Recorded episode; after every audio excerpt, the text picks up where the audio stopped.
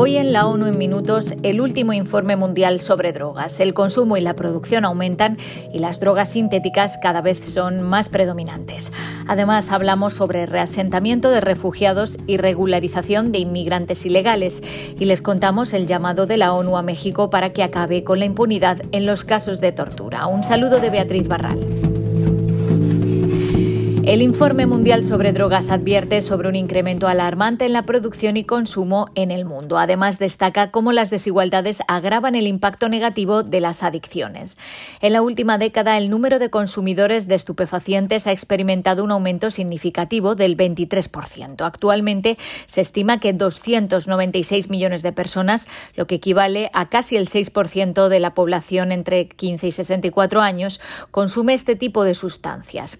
También se ha visto un incremento del 17,5% en las muertes relacionadas con las drogas entre los años 2000 y 2019, alcanzando la cifra de aproximadamente 500.000 fallecimientos. Las principales causas son la hepatitis C y la sobredosis. Entre las drogas más letales se encuentran los opioides como la heroína y el fentanilo.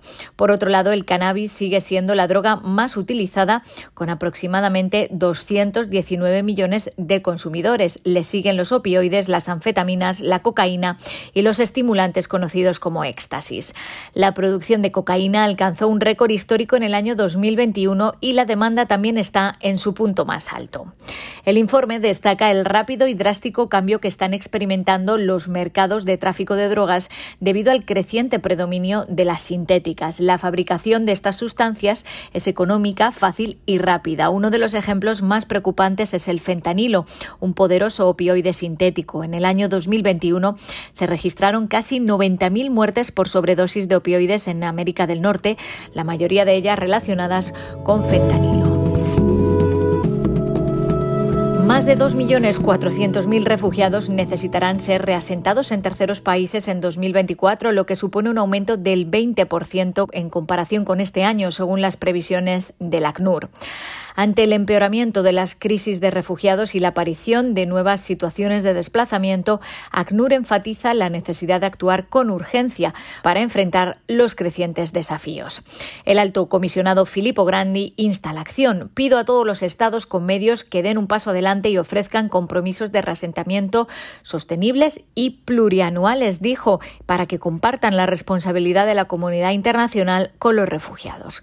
La región con más personas que necesitan asentamiento es Asia, con casi 730.000, lo que representa el 30% del total mundial. Por nacionalidades, los primeros son los sirios, unos 750.000 necesitan reasentamiento. Les siguen los procedentes de Afganistán, Sudán del Sur, Myanmar y la República Democrática del Congo.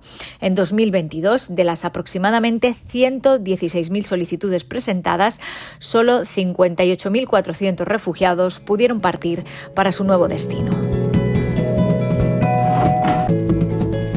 Un experto de la ONU ha pedido hoy a los estados que regularicen a más migrantes en situación irregular, una medida que les beneficia no solo a ellos, sino a los países de destino. Felipe González Morales, el relator especial sobre los derechos de los migrantes, dijo ante el Consejo de Derechos Humanos que los estados deben ofrecer opciones de residencia permanente, ciudadanía y de participación significativa. Señaló que muchos migrantes indocumentados sufren discriminación, abuso, explotación y marginación y que la falta de un estatus regular a menudo les impide denunciar violaciones por miedo a la deportación. Independientemente de las circunstancias que los hayan llevado a la irregularidad, el disfrute de sus derechos se ve afectado negativamente, dijo González Morales, que instó a los gobiernos a poner fin a la criminalización de los migrantes irregulares, a promover la solidaridad y a cambiar la narrativa sobre la migración y combatir la xenofobia, el racismo y la discriminación. Y en conmemoración del Día Internacional en apoyo de las víctimas de la tortura, la Oficina en México del Alto Comisionado para los Derechos Humanos hace un llamado a intensificar los esfuerzos para investigar adecuadamente los casos de tortura y sancionar a los responsables. Los organismos internacionales han observado que el Estado mexicano ha tomado medidas para prevenir la repetición de actos de tortura. La Ley General sobre esta materia estableció las bases normativas para combatirla. Además, los controles en el sistema de justicia han servido para desalentar el uso de la tortura en el funcionamiento del sistema penal.